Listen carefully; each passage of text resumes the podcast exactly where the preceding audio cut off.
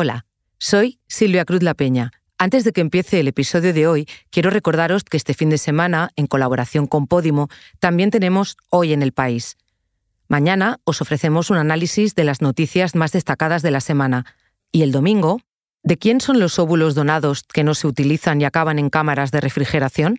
Parecería normal pensar que una mujer es dueña de sus propios óvulos porque los ha congelado porque ha querido y por tanto debería tener la potestad para destruirlos en el momento en el que ella decida y no cuando se aporten pruebas de su infertilidad. Sí, bueno, para mí desde luego es un agravio comparativo, es decir, que, que no tengan caducidad los, el semen congelado y sin embargo los ovocitos vitrificados pues tengan la caducidad, que de momento son los 50 años. Y ahora sí, os dejo con el episodio de hoy. Mm, bueno, muchas veces era desagradable mirarse en el espejo y yo en concreto acabé obsesionada conmigo mismo, pero de la peor manera posible, ya que solo podía ver en ese espejo pues, mis imperfecciones y con el tiempo... Empieza por notarse defectos que nadie más nota, por mirar con obsesión las fotos. Sigue por no encontrarse cómoda si la foto no es un selfie, por repetir una y otra vez esos selfies por editarlos con filtros que modifican los rasgos, por usar aplicaciones más perfeccionadas. Acaba por necesitar tratamiento y, en los peores casos, por acudir al cirujano. Se llama dismorfia de selfie, de Snapchat o de filtro, y cada vez afecta a más personas, no solo jóvenes. Soy Silvia Cruz La Peña. Hoy, en el país, verme en una foto sin filtro me causa rechazo.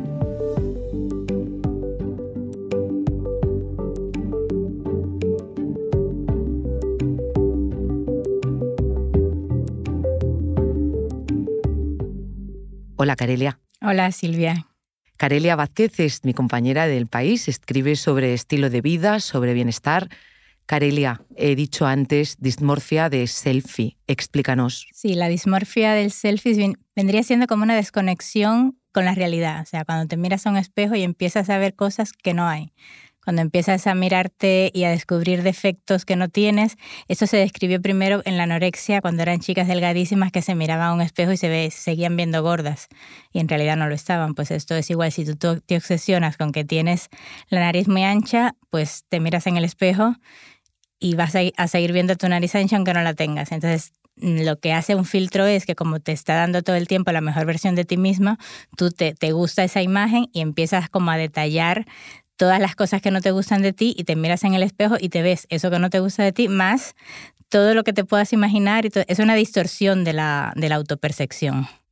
Carelia, has hablado de la anorexia, ¿no? de esa distorsión que tienen las personas que la sufren, que no se ven tal y como están realmente, esa dismorfia, pero has dicho de selfie, ¿por qué se llama de selfie en este caso? Porque cuando pasamos mucho tiempo observándonos a nosotros mismos, es lo que hacemos cuando hacemos un selfie y lo editamos y le metemos mil filtros, pues esto se potencia. Entonces lo que ha pasado con los selfies y con los filtros que empezaron con Snapchat fue que el filtro te permitía filtrar tu cara y convivir con esa cara que te gustaba más que la tuya mucho tiempo. Y entonces entrabas en una comparación que, claro, cuando te mirabas al espejo, te enfrentabas a la realidad, a la realidad y a la realidad que tenías tú en tu cabeza y entonces aquí ya todo el desorden se, se, se, potenciaba. También hay que decir que hay mucha gente que juega con esto y explora con esto y no tiene estos problemas. Esto va ligado también a gente que tiene cierta fragilidad, ciertos problemas de autoestima y yo creo que para entenderlo lo mejor es escuchar eh, a chicas que, que han pasado por ahí. Eso es, Carelia. Vamos a escuchar precisamente a tres chicas, Mariajo, Bárbara y Emi, una de Granada, otra de Tenerife, la última venezolana testimonios que tengo que decirte que no le costó mucho encontrar a nuestra compañera Belén Remacha. Eh, la clase de filtros pues, que usaba y que usábamos pues eran los catalogados como filtros de belleza, que los más comunes y los que más utilizaba yo en concreto pues eran aquellos que te suavizaban la cara hasta quitarte todo rastro de acné o arrugas o expresiones faciales. También se usaba mucho y se usa actualmente muchísimo eh, los filtros que cambian el tamaño de la nariz, que aumentan el volumen de labios, que te agrandan los ojos. Verme sin filtros pues llegó a producirme rechazo, ya que yo no quería ser pues, aquella María José sin filtro, sino que quería ser esa imagen irreal que creaba mi teléfono móvil. Te llega a replantear cosas muy extremas como cirugía o tratamientos de belleza. Con el tiempo, un poco más de madurez, pues fui capaz de suavizar ese autoataque hasta llegar a una cierta paz, pero tampoco es algo que desaparezca de un día para otro, sino que es un proceso lento, con muchas recaídas y con muchos días malos. Al principio eh, veía los filtros como algo muy gracioso y divertido, ya que los empecé a utilizar cuando era una preadolescente. Estaba largas tardes en Instagram o TikTok, probando filtros que sacaban modelos como Bella Hadid. También hizo que durante una etapa de mi vida eh, no tuviera ninguna foto em, sin, sin filtros modificaciones. Dependía tanto que cuando conocí a mi actual pareja, al tener una relación a distancia, la mayoría de fotos que yo le enviaba eran con filtro. Y realmente la inseguridad me nació cuando en TikTok salió este tren con el filtro de invertido para ver si tu cara es simétrica o no. Entonces yo lo empecé a probar y mi cara lógicamente no es simétrica y bueno, desde que me di cuenta de eso, ahora cada vez que me toman fotos con la cámara trasera de un teléfono, me la toma alguien más, me veo como amorfa, me veo asimétrica, que estoy tan adaptada a lo que veo en las selfies que para mí es difícil ver otra, otra forma de mi cara que no sea esa. Eh, bueno, pues estas personas que hemos escuchado que son muy jóvenes, que tendrán entre 16 y 23 años, son usuarias intensivas de filtros de TikTok o de Instagram, que digamos son los que popularizaron estos filtros y los que más han popularizado esta práctica de producir y editar mucho las imágenes, eh, examinarse mucho el rostro para encontrar los defectos, no mandar, no atreverse a mandar una imagen si esa imagen no está muy producida y muy manipulada. Y esto es una espiral, es una espiral que llega incluso a personas personas que ya igual un poco son más mayores y tienen más capacidad económica a pedir que estos cambios mm, sean permanentes, eh, pidiendo ir a un quirófano.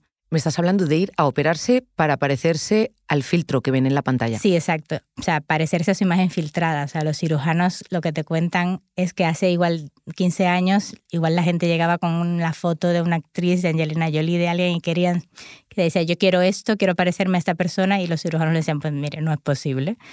Pero claro, ahora, cuando llegan con su propia foto, su propia foto filtrada, que llevan viendo esa foto tres meses igual, pues es más difícil convencerlo de que no es posible cambiarle la cara, porque no es que es mi cara, pero es tu cara pasada por 40 capas de inteligencia artificial, esto no es posible.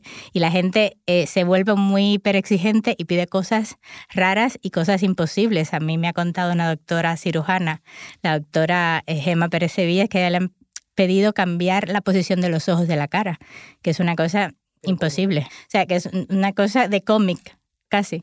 Carelia, pero no vamos a hacernos las ingenuas. ¿eh? Con el Photoshop hemos tonteado seguramente alguna vez. ¿Cuál es la diferencia entre esa herramienta y esta como para que la gente crea de verdad que puede hacerse una operación como la de separarse los ojos? A ver, yo creo que una de las diferencias es la accesibilidad. O sea, tú el Photoshop igual te tienes que sentar en un ordenador a hacerlo. Esto lo tienes en el teléfono, lo tienes en tu cama, lo tienes en tu almohada y lo ves en cualquier momento. Es muy fácil de usarlo, no tienes que ser un profesional, es muy fácil. Eso uno. Luego lo, lo segundo es que son filtros hiperrealistas en el sentido de que antes los primeros filtros que eran de realidad aumentada, los de Snapchat, fallaban. Entonces tú te ponías tu cara, pero si tú te salías del plano, la imagen se movía, la boca se te movía, como que no te lo acabas de creer. Pero esto ahora es de una perfección y de un realismo tal que resulta perverso. Perverso porque tú te ves y dices, efectivamente, soy yo, mucho más guapa, con los dientes más blancos, con las pestañas más largas y con todo lo que no me gusta de mi cara solucionado en un momento. Entonces es perverso por eso, porque es muy verosímil. ¿Y cuál es el filtro más verosímil? ¿Cuál es el que se lleva la palma? El último, el Vol Glamour de TikTok, que en tres semanas se bajó 16 millones de veces y fue como el, gran boom, es un filtro que la Sociedad de Cirujanos Plásticos de Estados Unidos ha dicho que es imperceptible para el, para el ojo humano o para un ojo inexperto. Entonces, esto claro, incluso aunque TikTok no lo haya reconocido, si hay expertos que lo han analizado y dicen que esto es ya inteligencia artificial de una sofisticación bastante importante. Entonces, si quieres lo probamos y te miras tu cara a través del filtro Glamour. Creo que me vas a estropear el día, pero acepto. o igual te gusta. eh, esto me has dicho que, es, eh, que está en TikTok, Carelia. Vol Glamour, 16 millones de veces se bajó en menos de tres semanas. La tengo enfocada. Hombre, estoy con una dentadura blanquísima. ¿No te sales tú guapísima? Los poros súper cerrados. Me hace el labio todavía más grueso, no tengo ninguna arruga en ningún sitio, morena y sobre todo que te quita también años. Te quita años, te pone los ojos como a brillar. Sí, ahora lo entiendo. Carelia, pues yo no me dan ganas de ir al cirujano, pero fíjate que de, sí de ir al dentista y hacerme esa dentadura perfectísima y blanquísima. Claro, porque es que además lo que tiene esto es que como tiene millones y millones de datos guardados, identifica muy bien la imperfección de un rostro y inmediatamente la corrige. Y, y, va allí donde duele. Pero más allá de ir al cirujano o de querer ir al dentista, hacerse un arreglo, me he quedado antes pensando en una de las chicas que decía que no podía mandar una foto ni a su novio sin un filtro de este tipo. E incluso después de vernos en persona, no podía dejar de enviarle más fotos con, con algún tipo de modificación. Sí, es que yo creo que esto, yo creo que mina en determinadas personas, mina la autoconfianza, absolutamente. Entonces, si tú crees que la mejor versión de ti misma es la que te atreves a compartir y no te atreves a compartir nada sin haberlo pasado por un proceso de autolavado de imagen de alguna manera, pues tienes un problema y, de hecho lo que, lo que la evidencia científica dice es que el uso intensivo de estos filtros acelera el paso al quirófano. O sea, porque la necesidad que tú tienes de tener esa imagen, digamos, mm, perfecta, que para ti es, es, tu mejor versión, es tan grande que ya quieres una solución definitiva. Aquí hemos jugado un poquito con uno de esos filtros, hemos reído, es verdad que tiene una parte de divertimento, pero escuchando este testimonio y esto que tú dices ahora, obviamente hay un problema aquí detrás. ¿En qué momento deja de hacer gracia o debemos pensar con una amiga, con un amigo, con un familiar que está pasando algo que va más allá? A ver, yo diría que mientras más alejada esté, digamos, tu imagen editada de la, de la imagen, de la autopercepción que tú tienes de ti, eso ya es una señal de un problema. Otra señal de un problema es el tiempo que pases editando y, produciendo tus fotos antes de mandarlas. Y el tercer problema definitivo es que no te atrevas a compartir tu imagen si no está editada, porque eso quiere decir que no vas a estar a gusto ni vas a estar seguro cuando te muestres tú misma delante de otra persona. Yo creo que son como tres, tres banderas rojas que habría que, que, que tener en cuenta. Lo que me ha contado eh, Adriana Arroyo, que es una, una, terapeuta que dice que en sus 10 años de ejercicio de terapia y de, con gente muy joven que ya trabaja, lo que ha visto es que la ansiedad y la depresión están muy ligadas a la, a la búsqueda de la perfección, que probablemente es lo que potencia estas herramientas.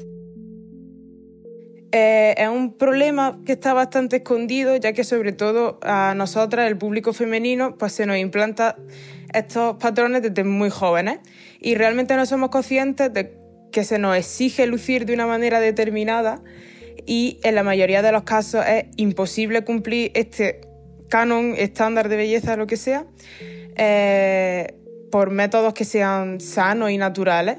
Y tristemente, pues no es algo que solo me haya ocurrido a mí, sino que en mayor o menor proporción pues podría asegurar que nos ha pasado a todos. Y me pregunto, Carelia, en la búsqueda de la perfección, las pacientes, y lo digo en femenino, son en su mayoría chicas. Sí, en estos casos sí, porque claro, la, la, presión sobre las mujeres para tener un físico concreto y, un, y una apariencia específica ha sido muy fuerte y las mujeres pues durante muchos años han sido muy moldeadas por la mirada masculina pero hay otros sectores, por ejemplo, yo diría que el mundo gay, hay una parte del mundo gay también muy perfeccionista que también usa filtros y también podrían ser, digamos, vulnerables a, a, estos trastornos.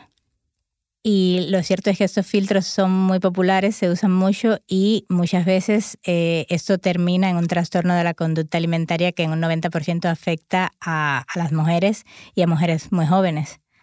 Mira, te voy a dar unos datos de un estudio de la City University de Londres que exploró los efectos negativos de la salud mental en 175 mujeres jóvenes entre 18 y 30 años. Y lo que dice es que más del 90% de estas mujeres usaban filtros y editaban intensamente sus fotos antes de enviarlas a cualquier sitio tenemos que tener en cuenta que estos filtros son muy populares. El propio Snapchat reconoce que más del 90% de las personas jóvenes en Estados Unidos, Francia y Reino Unido usan sus filtros. Aquellos eran de realidad aumentada, o sea que al lado de este que hemos probado, esto es prácticamente la prehistoria de los filtros.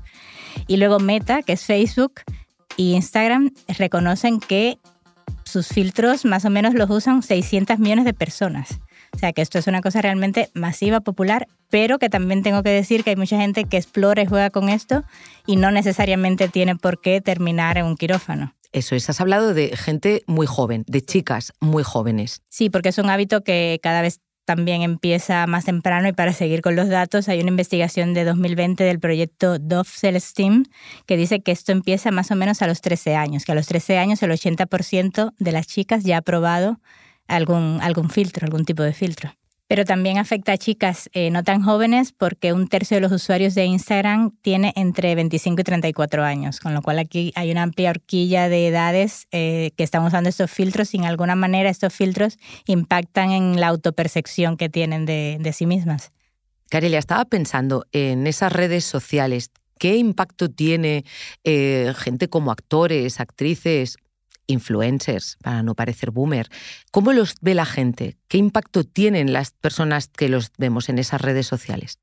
Bueno, yo te voy a dar mi, percepción personal. A mí me parece que los perfiles y las cuentas de actores y de actrices se perciben como más profesionales. Entonces, de alguna manera la gente sabe y tiene asumido de que hay un trabajo de producción, un trabajo de imagen y que es gente que en general no se muestra sin tal cual es, sino que hay un trabajo de producción y tienen una imagen construida que tienen que cuidar. A mí me parece más peligroso el tema de los influencers, porque los influencers sí venden autenticidad, sí venden naturalidad y realmente también están producidos. Entonces, esto me parece más engañoso, me parece más perverso y creo que lo de las actores y las actrices está más asumido. Cuando dices producido, también usan filtros, aparte de maquillarse y vestirse estupendamente. Claro, usan filtros, mm, usan todo tipo de, de, argucias, tienen un señor que es su peluquero, tienen un estilista, tienen un maquillador, que todo eso está muy bien, pero no me vendas que eres así. Y no me vendas que te has levantado con esa cara. Carelia, claro, pero ellos se pueden vestir como quieran, maquillarse como quieran. Lo que yo me pregunto es si hay alguna manera de controlar esa imagen que están dando hacia afuera en esas redes sociales. ¿Hay alguna manera de regularlo o es poner puertas al campo? Se ha intentado, se ha intentado regular, se ha intentado de alguna manera como, como marcar los contenidos donde se han utilizado algún tipo de, filtros em, embellecedores que les llaman, ¿no? Y el último intento ha sido en Francia, a raíz del rol glamour del filtro de TikTok, eh, pues un ministro dijo que a partir de ese momento los influencers, todos los posts que estuvieran filtrados tendrían que estar marcados, porque lo que ha pasado con otros intentos que se han hecho en países como Noruega, donde se les ha obligado es que se ponía esa marca tan pequeñita, tan pequeñita, que no se veía, era imperceptible para el consumidor de las imágenes, que además son unas imágenes que se consumen muy rápido, entonces si pones una marca muy pequeñita no se ve.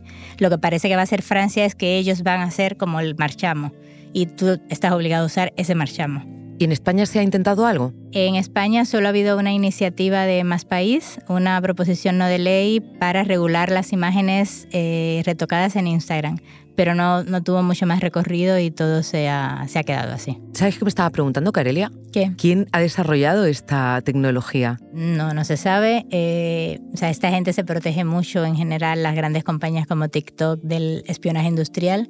Entonces, TikTok no ha dado detalles y lo que sí ha provocado de alguna manera su opacidad es una gran especulación en Internet de expertos en inteligencia artificial y en filtros, que bueno, que dicen que esto ya es un nivel de sofisticación más alto, que estas son varias capas de inteligencia artificial que se combina con un programa de machine learning que aprende de las millones de bases de datos de software de reconocimiento facial que hemos dado nuestros datos ingenuamente haciéndonos selfies durante los últimos 10 años y que entonces la base de datos es enorme, pero todo es especulación, realmente eh, no se sabe, será un ingeniero de TikTok en su búnker ahí pensando.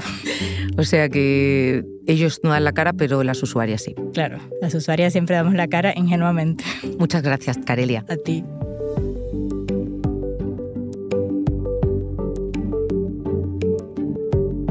Este episodio lo ha realizado Belén Remacha.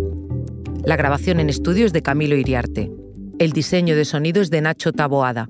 La edición de Ana Rivera. Yo soy Silvia Cruz La Peña y esto ha sido Hoy en el País. Mañana volvemos con más historias. Gracias por escuchar.